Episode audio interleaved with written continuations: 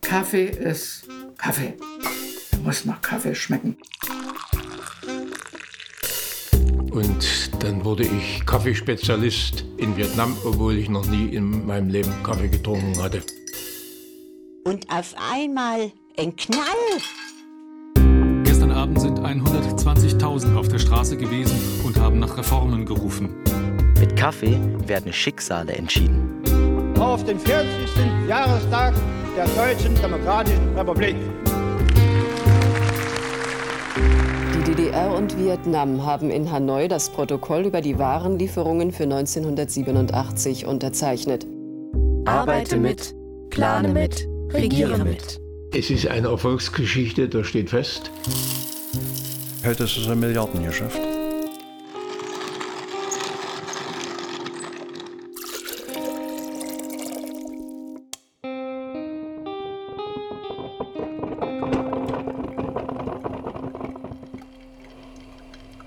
Ich bin Christian, 48 und ich bin in Halle an der Saale in der DDR aufgewachsen. Ich bin Christian. Ich bin 16. Die Mauer ist gerade gefallen. Alles, was ich kannte, löst sich gerade auf.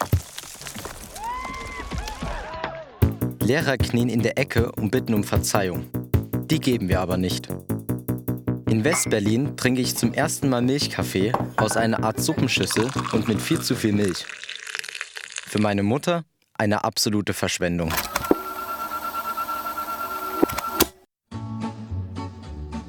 Ich bin Christian und es ist 1982. Ich bin acht Jahre und Jungpionier.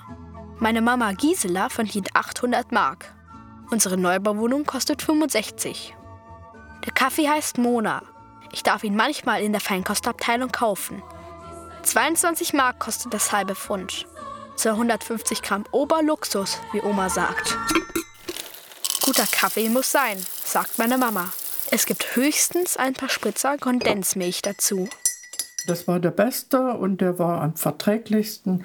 Und ich habe hier schließlich gearbeitet und das habe ich mir nicht nehmen lassen, als emanzipierte Frau, dass ich den Kaffee trinke. Und mein Mann, der hat sowieso nicht gerne Kaffee getrunken. Der hat dann in seiner Firma Kaffee gekriegt, der natürlich nicht so gut war. Das hat dann gereicht. Operation Kaffee. Folge 1. Die Bedrohung. Eine Serie von Christian Schiller, Frederik Veit und Marianne Wendt. Die Mitglieder in meiner Familie liefern sich im Sommer 89 Glaubenskriege über Kaffee. Meine Tanten halten meine Mutter für eine Verschwenderin. Ich hatte selber ein Konto und habe also davon dann bestimmte Sachen bezahlt. Da habe ich meinen Kaffee von bezahlt. Und da hätte mein Mann sonst was erzählen können. Er hat geraucht und ich habe Kaffee getrunken. Auch meine Großmütter haben sich zwar sonst nicht viel zu sagen, aber in einem sind sie sich einig. Wer arbeitet, hat ein Recht auf guten Kaffee. Egal, was der Ehemann sagt. Oder die Partei. Denn sie schmeißen den Haushalt, sie erziehen die Kinder und sie arbeiten Vollzeit. Wenn die Partei und das Land kein Geld mehr für Kaffee haben, dann werden sie sauer. Und zwar richtig sauer.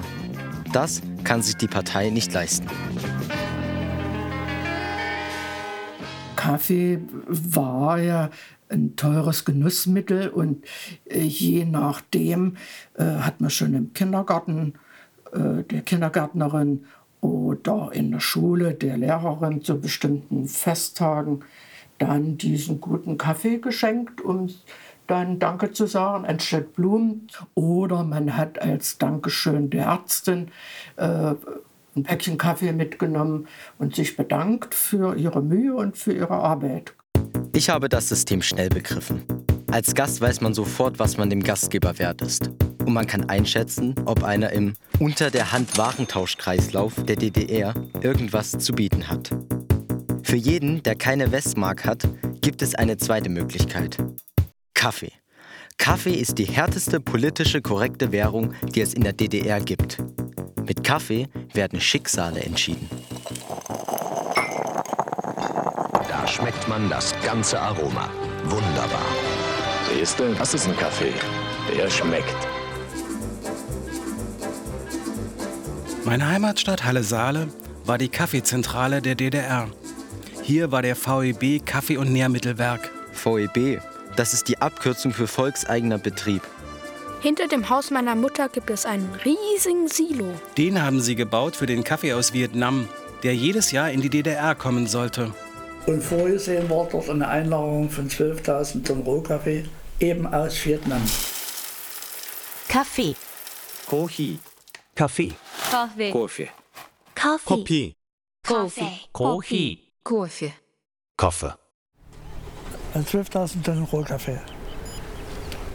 Und es ist aber äh, niemals Kaffee hierher gekommen. Niemals der Kaffee hergekommen. Es ist hier 30 Tonnen Getreide drin, mehr nicht. Und warum ist 87, 88 dann nicht der erste Kaffee gekommen? Was ist da passiert?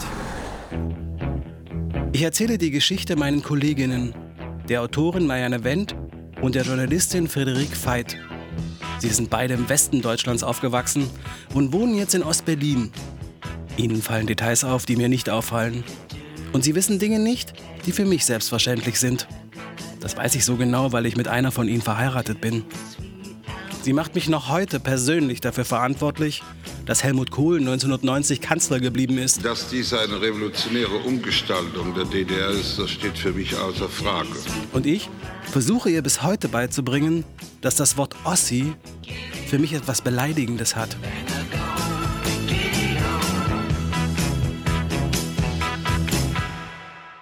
Der Ostdeutsche an sich, den gab es ja vorher nicht. Da gab es DDR-Bürger. Und der Ostdeutsche ist ja eine Erfindung der Transformationszeit. Es ist ein Konstrukt. Also niemand sagt, ah, guten Tag, Sie sind Westdeutscher. Sehr interessant. Würde niemand sagen. Es gibt den Westdeutschen nicht, aber es gibt den Ostdeutschen und der wird also als so ein Gesamtossi, sage ich mal, immer subsumiert und der hat vor allem äh, wie bemitleidenswerte Eigenschaften. Das ist Dr. Judith Enders, Politikwissenschaftlerin und Mitbegründerin der Initiative Dritte Generation Ostdeutschland. Also neuerdings ist er unbedingt AfD-Wähler. Früher war er halt irgendwie ein bisschen ungebildet, schlecht angezogen und konnte irgendwie nicht so richtig arbeiten oder irgendwelche Vorurteile, die sich in diesem Ostdeutsch-Sein äh, sammelten und diese äh, zu ertragen, äh, geben nicht so viel Anlass zur Euphorie und diese, sagen wir mal, Stigmatisierung und auch die Abweitung, die hält sich nach 33 Jahren immer noch und deswegen ist da auch nicht viel zu feiern. Aber lecker, ne? Mhm. Also ich bin mir hundertprozentig sicher, dass die Silos gebaut worden sind für vietnamesischen Kaffee. Wieso ist dieser vietnamesische Kaffee dann überhaupt nie da angekommen? Naja, hat sich vielleicht irgendwer unter den Nagel gerissen.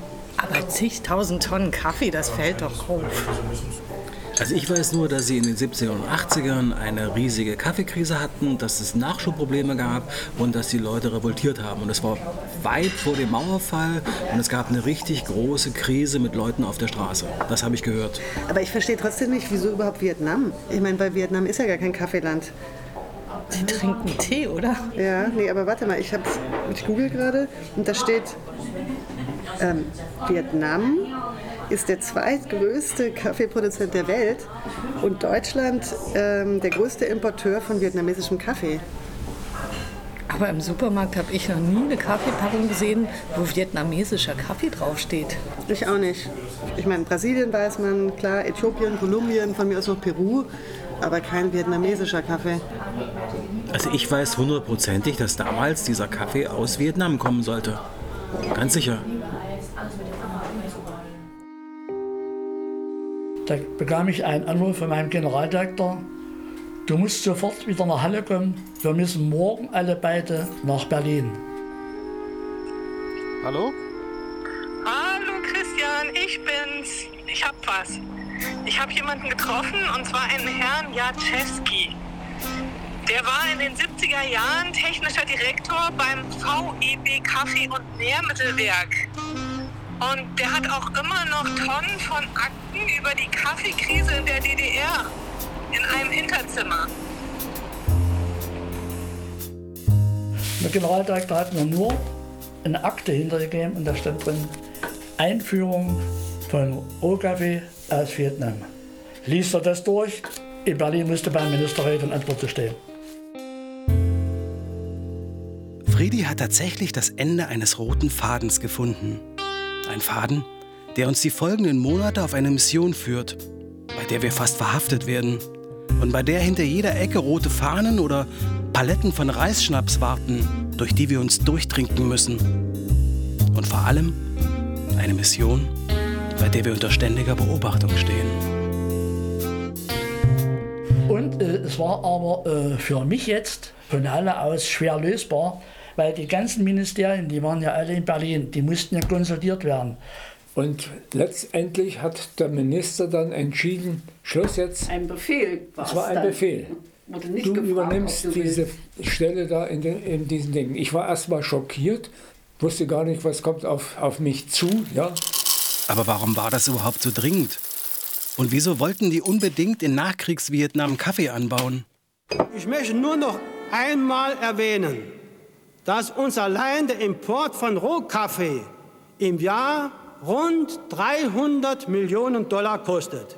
Die Berechnungen gehen davon aus, angesichts der von uns nicht zu beeinflussenden Weltmarktpreis für Rohkaffee die beste Lösung für den Verbraucher zu finden. Das verkündet der Staats- und Parteivorsitzende Erich Honecker vor 2400 Parteifunktionären in Dresden. Er hatte den Wählern versprochen, dass alles besser werden würde das Wohnungsproblem würde gelöst, die Läden hätten bald bessere Ware. Mit dem neuen Motto Ich leiste was, ich leiste mir was, sollten die Bürger motiviert werden, besser zu arbeiten. Es gab nur ein klitzekleines Problem. Innerhalb des Ostblocks wird in sogenannten Transferrubeln gerechnet, die im Westen niemand anerkennt. Für Waren wie Kaffee oder Öl muss auf dem Weltmarkt mit verrechenbarer echter Währung, also Devisen, bezahlt werden.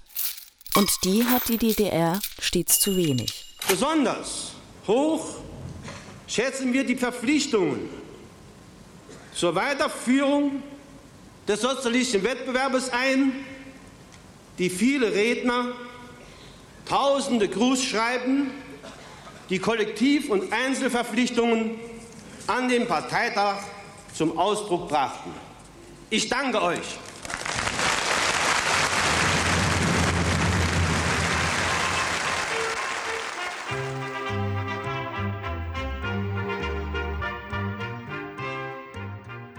Ich weiß schon, dass es zwei Sprachen gibt. Die in der Schule und die zu Hause. Die in der Schule stimmt nicht immer, sagt Papa. Mein Banknachbar Eki ist der Agitator unserer Klasse. Er muss immer die Wandzeitung gestalten. Oft stehen da Zitate von Marx oder Lenin und Zeitungsausschnitte über die Erfolge unserer Arbeiter und Bauern.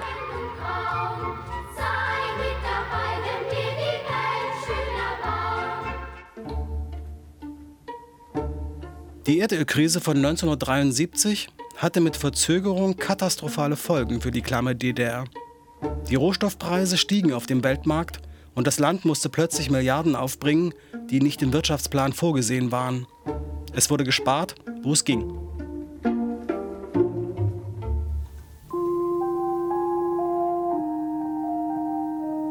Die Modernisierung der Energieversorgung auf Erdöl- und Erdgasbasis wurde gestoppt und stattdessen der Abbau in den maroden Braunkohleanlagen verstärkt. Je nach Windrichtung riecht es im Winter bei uns nach Kohle oder Chemie. Die Regierung schränkte die Einfuhr von Nahrungs- und Genussmitteln ein. 1976 ließ eine Missernte in Brasilien die Kaffeepreise explodieren. Frost im Paraná hat beträchtliche Teile der Ernte zerstört. Die Preise stiegen um 400 Prozent. Und dafür musste unsere Regierung eine Lösung finden. In der Sitzung am 26. Juli 1977 beschließt das Politbüro der DDR umfangreiche Sparmaßnahmen bei der Kaffeeversorgung. Als eng wurde mit der Rohkaffeelieferung, ich sag mal von allen Herrenländern, haben wir ja Preise geändert. Am 29.06.1977 hatte ich Bereitschaftsdienst hier äh, in der VVB. Und da kriegte ich den Befehl, alle Kaffeebetriebe anzuweisen, die Sorte Costa rauszunehmen. Wissen Sie, was ich für Schwierigkeiten hatte? Die teuren Sorten Rondo für 70 Mark das Kilo und Mona für 80 Mark bleiben im Angebot, werden aber durch den Einsatz von preisgünstigeren Rohkaffeesorten verschlechtert. Zudem beschließen die Regierungsgremien die Einführung eines Kaffeemixes, der bis zu 49 Prozent Ersatzstoffe enthalten kann. Bei meiner Recherche finde ich einen Brief des Politbüromitglieds Albert Norden an Erich Honecker. 28. Juni 1977. Lieber Erich, bei der Behandlung der Vorlage über Kaffee und Kakao habe ich mich sehr über deinen Einwand gefreut, hier nichts zu überstürzen. Hier geht es ja nicht um irgendeine Versorgungsposition, sondern, sondern um, um ein, ein Volksgenussmittel im besten Sinne des Wortes. Es ist für mich einfach unvorstellbar, dass wir den Ausschank von Bohnenkaffee in den Gaststätten völlig einstellen wollen. Zukünftig nur noch etwa 20 Prozent der jetzigen Menge an Bohnenkaffee in den Geschäften verkaufen und der Rest als Mischkaffee angeboten werden soll. Kaffeemix ganz super frisch, versaut dir jeden Kaffeetisch. Noch dazu als Mischkaffee, bei dem, wie es in der Vorlage heißt, wir weder Erfahrungen über die Produktion noch über den Geschmack und die Verbrauchsentwicklung haben. Die Pille wird nun abgeschafft. Kaffeemix hat die gleiche Kraft. Ich befürchte, die Durchführung der in der Vorlage enthaltenen Maßnahmen wird auf kein Verständnis stoßen. Große Unzufriedenheit auslösen. Kaffeemix, ein schönes Wort. Wer ihn trinkt, der stirbt sofort. Natürlich sind wir gezwungen, aus der außenwirtschaftlichen Lage Schlussfolgerungen zu ziehen. Ohne drastische Deviseneinsparung wird es nicht gehen. Und das muss wohl auch den Versorgungssektor einschließen. Welche Positionen gestrichen oder eingeschränkt werden, ist meines Erachtens ein Politikum ersten Ranges. Eigentlich wollte ich diese Überlegungen im Politbüro vortragen. Aber es ist wohl richtiger, sie erst einmal dir zu unterbreiten. Mit sozialistischem Gruß, Albert Norden. Furchtbares Getränk. Das war ein Mischmasch ne, aus äh, Nicht-Kaffee und Richenkaffee und das, das hat auch danach geschmeckt. Das ist aber doch alles eine Geschmacksfrage. Wenn du dir das reinzwingen willst, da brauchst du ja gar keinen Kaffee trinken. Kann man ja lieber sich einen Tee machen oder Kaffee ist Kaffee. Der muss nach Kaffee schmecken. Wieso hast du den überhaupt gekauft? Ja, um zu kosten. Ich kann ja nicht sagen, es schmeckt mir nicht, wenn äh, ich das nicht gekostet habe. Kaffee war zu DDR-Zeiten, Sie können sich das nicht mehr vorstellen, war ein Politikum wie Bier. Beides musste da sein, um die Bevölkerung zufriedenzustellen. Denn der, das Angebot an Industriewaren war doch zu gering. Die Versorgung musste gesichert werden. Und dazu gehörte Kaffee und Bier ja. unbedingt dazu. Ja. Also Dafür sind die Leute auf die Straße gegangen, wenn es das nicht mehr gab. Ich habe also hier so ein paar Schmeckerchen mit dabei, was äh, Leute gesagt haben zu dem Kaffee. War äh, teilweise erschütternd. Ja, wir mussten oft antanzen in Berlin, teilweise früh um 4 Uhr, wo uns die Leviten gelesen worden sind, wo man uns gesagt hat, was habt ihr da für Mist jetzt zusammengebaut? Georg Jaschewski hatte als technischer Direktor des Hallischen Kaffeekombinats die Aufgabe, die Produktion des Mix anzuleiten. 50 Prozent Kaffee und die andere Hälfte bestand zu großen Teilen aus einem Roggen-Gersten-Gemisch, Erbsenmehl, Zichorie und getrockneten Zuckerrübenschnitzeln. Aber äh, damals war es auch aus der Not heraus geboren, schnell, schnell, schnell, macht was. In der DDR gab es erstaunlicherweise ein offizielles Beschwerdesystem. Mit einer sogenannten Eingabe konnte sich der Staatsbürger direkt an die zuständigen Personen wenden. Das wurde als demokratisches Korrektiv propagiert. Arbeite mit, plane mit, regiere mit. Der kollektive Sturm, der jetzt losbrach, war allerdings nicht vorgesehen. Als DDR-Bürger wagte man es nicht, die Partei oder die sowjetischen Freunde zu kritisieren. Aber bei Kaffee sah die Sache anders aus. Kaffeemix ist zu verwenden, soll das Unkraut schnell verenden. Soll recht bald der Tod dir winken, musst du Kaffeemix in Litern trinken. Du siehst es bald mit sanftem Schauer im Kaffeemix, die Milch wird sauer. Ach, wie wäre es doch fein, wäre ich ein Pflasterstein, dann könnt ich bald im Westen sein. Nimm Kaffeemix zum Export! Nimm Kaffeemix zum Export! Alle Nachbarn laufen fort! Alle Nachbarn laufen fort! Wer morgen morgen will, hat's heute leicht. Kaffeemix ist, ist drauf geeicht. Das Volk war bockig. Der Kaffeeentzug trifft vor allem die einfachen Arbeiter ohne Westkontakte. Es ist doch so. Die verdeckten Preissteigerungen und die schlechtere Qualität sind einfach ein totaler Vertrauensbruch.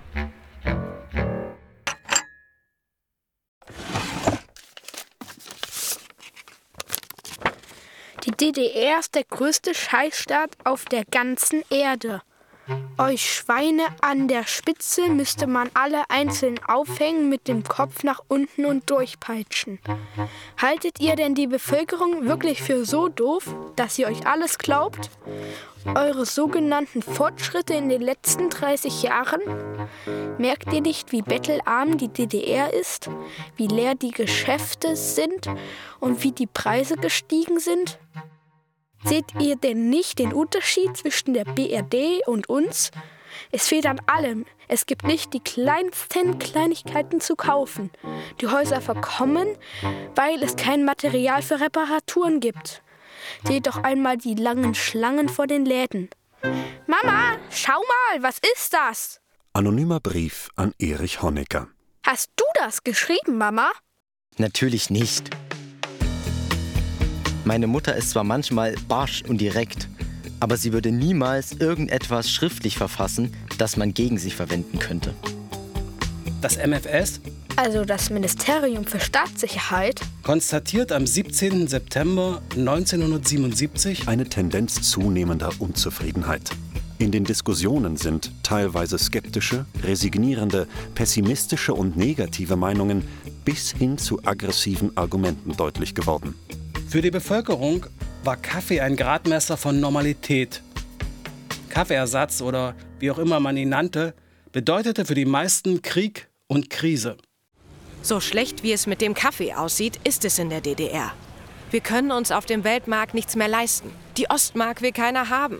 Wir werden ausgebeutet, sonst könnten wir uns auch Kaffee leisten. Aber es kam noch schlimmer. In äh, dem Kaffeemix war unter anderem ein Anteil an Erbsen. So, und äh, äh, die Erbsen, die quellen auf. Und Eiweiß dehnt sich aus und schon geht der Kaffee nicht durch den Filter. Wie sich eine Dresdner Serviererin erinnert. Und auf einmal ein Knall und da nun auch dieser ganze Kaffeesatz in die Küche und äh, ich hatte dort wie ein, ein, ein, ein Herzschlag bald. Den Kaffee lass stehen, du bist ja noch müde Trink aus, meine Liebe, mach los, du musst gehen. Das ist ein Gejag, vergiss nicht die Schlüssel. Ach komm, noch paar Küsse auf Vorrat für'n Tag. Der Kaffeemix führte reihenweise zu Ausfällen an Kaffeemaschinen in der Gastronomie. Bei 14.000 Beschwerdebriefen wurde das Politbüro nervös. Die Lage war auch schon ohne aufgebrachte Kaffeetrinker angespannt. Nach der Ausweisung des kritischen Liedermachers Wolf Biermann Ende 1976 solidarisieren sich viele Intellektuelle der DDR mit ihm. Es brodelt in der Bevölkerung. So streiken die aus allen Teilen der DDR zusammengezogenen Bauarbeiter auf den Vorzeigebaustellen Berlin-Marzahn gegen eine höhere Bezahlung von Berlinern. Nach einem Jazzkonzert am Alexanderplatz prügeln sich hunderte Jugendliche mit Polizisten und rufen Mauer weg und Freiheit, Freiheit. Nicht nur reden, Sonne scheint für jeden. Der Mensch braucht billiges Brot, eine trockene Wohnung und Arbeit. Wenn diese drei Dinge stimmen, kann dem Sozialismus nichts passieren. Alle großen konterrevolutionären Bewegungen haben mit Preiserhöhungen begonnen. Mit dieser Begründung soll Erich Honecker jede weitere Preisänderung abgelehnt haben. Moment mal, lass mich mal kurz nachdenken. Also, wie ist das jetzt genau? Ich verstehe das nicht. Wenn es eine weltweite Kaffeekrise gab, hätte es doch im Westen auch eine geben müssen. Ja, die gab es ja auch. Aber im Kapitalismus ist jede Krise eine Chance.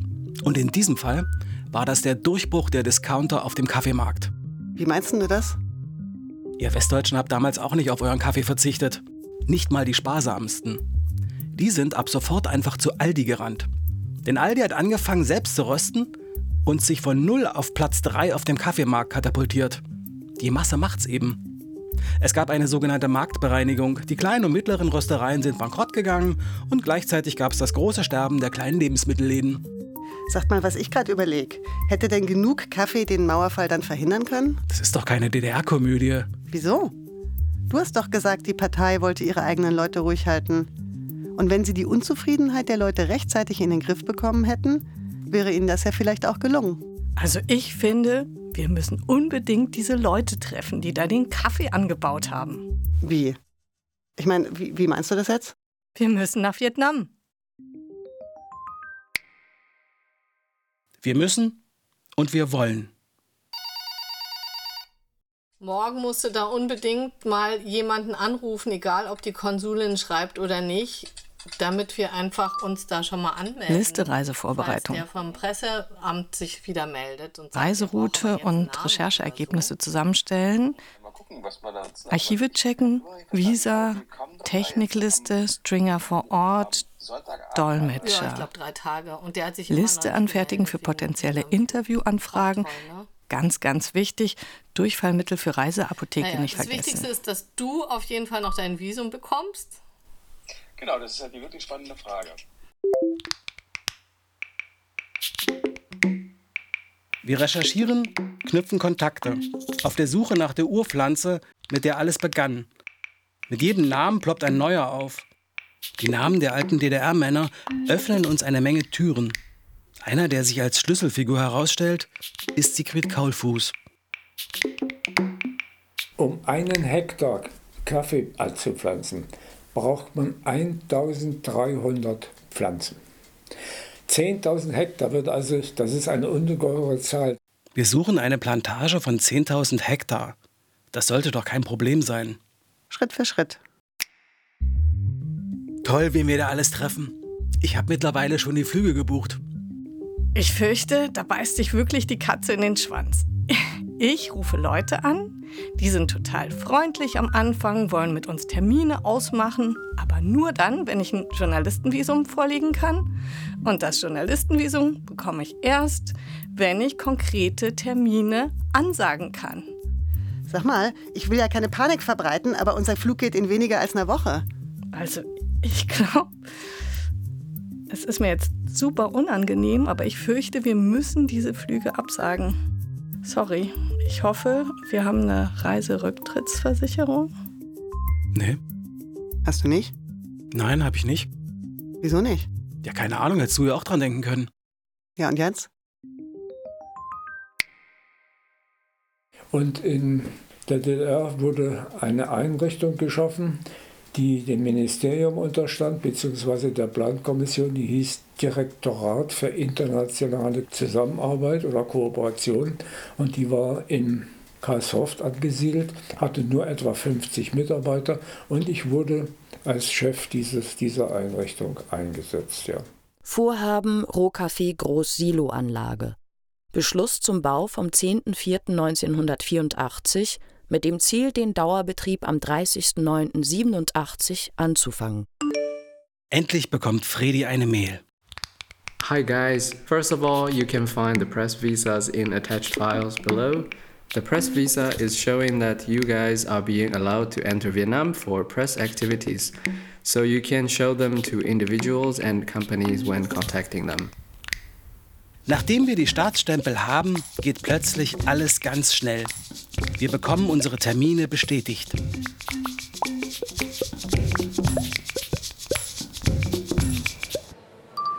»13. Juli 2022. Flug Berlin-Zürich, Zürich-Bangkok und Bangkok-Ho Chi Minh City. Operation Kaffee. Tag 1. Suche nach den ostdeutschen Spuren in Vietnam.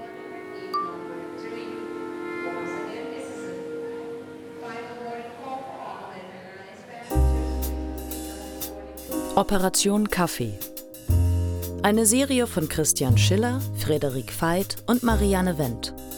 Mit Jurate Braginaite, Nico Langhammer, Arian Wichmann, Mattus Teut Morgenroth, Stefanie Heim, Robert Doppler, den Autorinnen und vielen anderen. Ton und Technik Benjamin Vossler, Lukas Marx, Manuel Mendes Teixeira und Friedhelm Mund. Produktionsassistenz Lina Steinbach. Übersetzung Bao Huang. Musik Yves Schachtschabel. Regie, Schnitt und Mischung Laura Antedang, Stefanie Heim und Yves Schachtschabel. Redaktion Walter Filz. Eine Veit Schiller-Wendt-Produktion für den Südwestrundfunk 2023.